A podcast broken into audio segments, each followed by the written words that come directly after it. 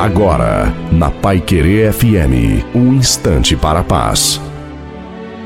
Olá, ouvinte da Pai Querer FM, sou o pastor Wilson Tinonim. Durante o inverno de nove meses na Antártica, o continente é envolto em escuridão e a temperatura baixa a 82 graus negativos. Os voos são interrompidos desde o mês de fevereiro até novembro, deixando os trabalhadores de pesquisa espalhados em estações, isolados e potencialmente afastados de qualquer ajuda externa. Todavia, durante o ano de 2001, duas missões ousadas de resgate penetraram o inverno polar e resgataram pessoas em sérias condições físicas. Às vezes, todos nós nos sentimos indefesos e isolados. Até parece que nem mesmo Deus pode ouvir ou responder aos nossos clamores por ajuda.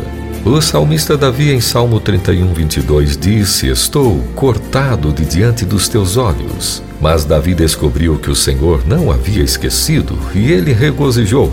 Tu ouvistes a minha voz, a voz das minhas súplicas, quando eu a ti clamei. Seja lá o que for que pode estar fazendo você se sentir indefeso ou sem esperança, uma saúde frágil, relacionamentos rompidos, um membro da família em grande necessidade, não se preocupe, tenha fé, descanse em Deus, faça dele seu pastor, pois assim, com certeza você será levado a águas tranquilas e pastos verdejantes. Amém.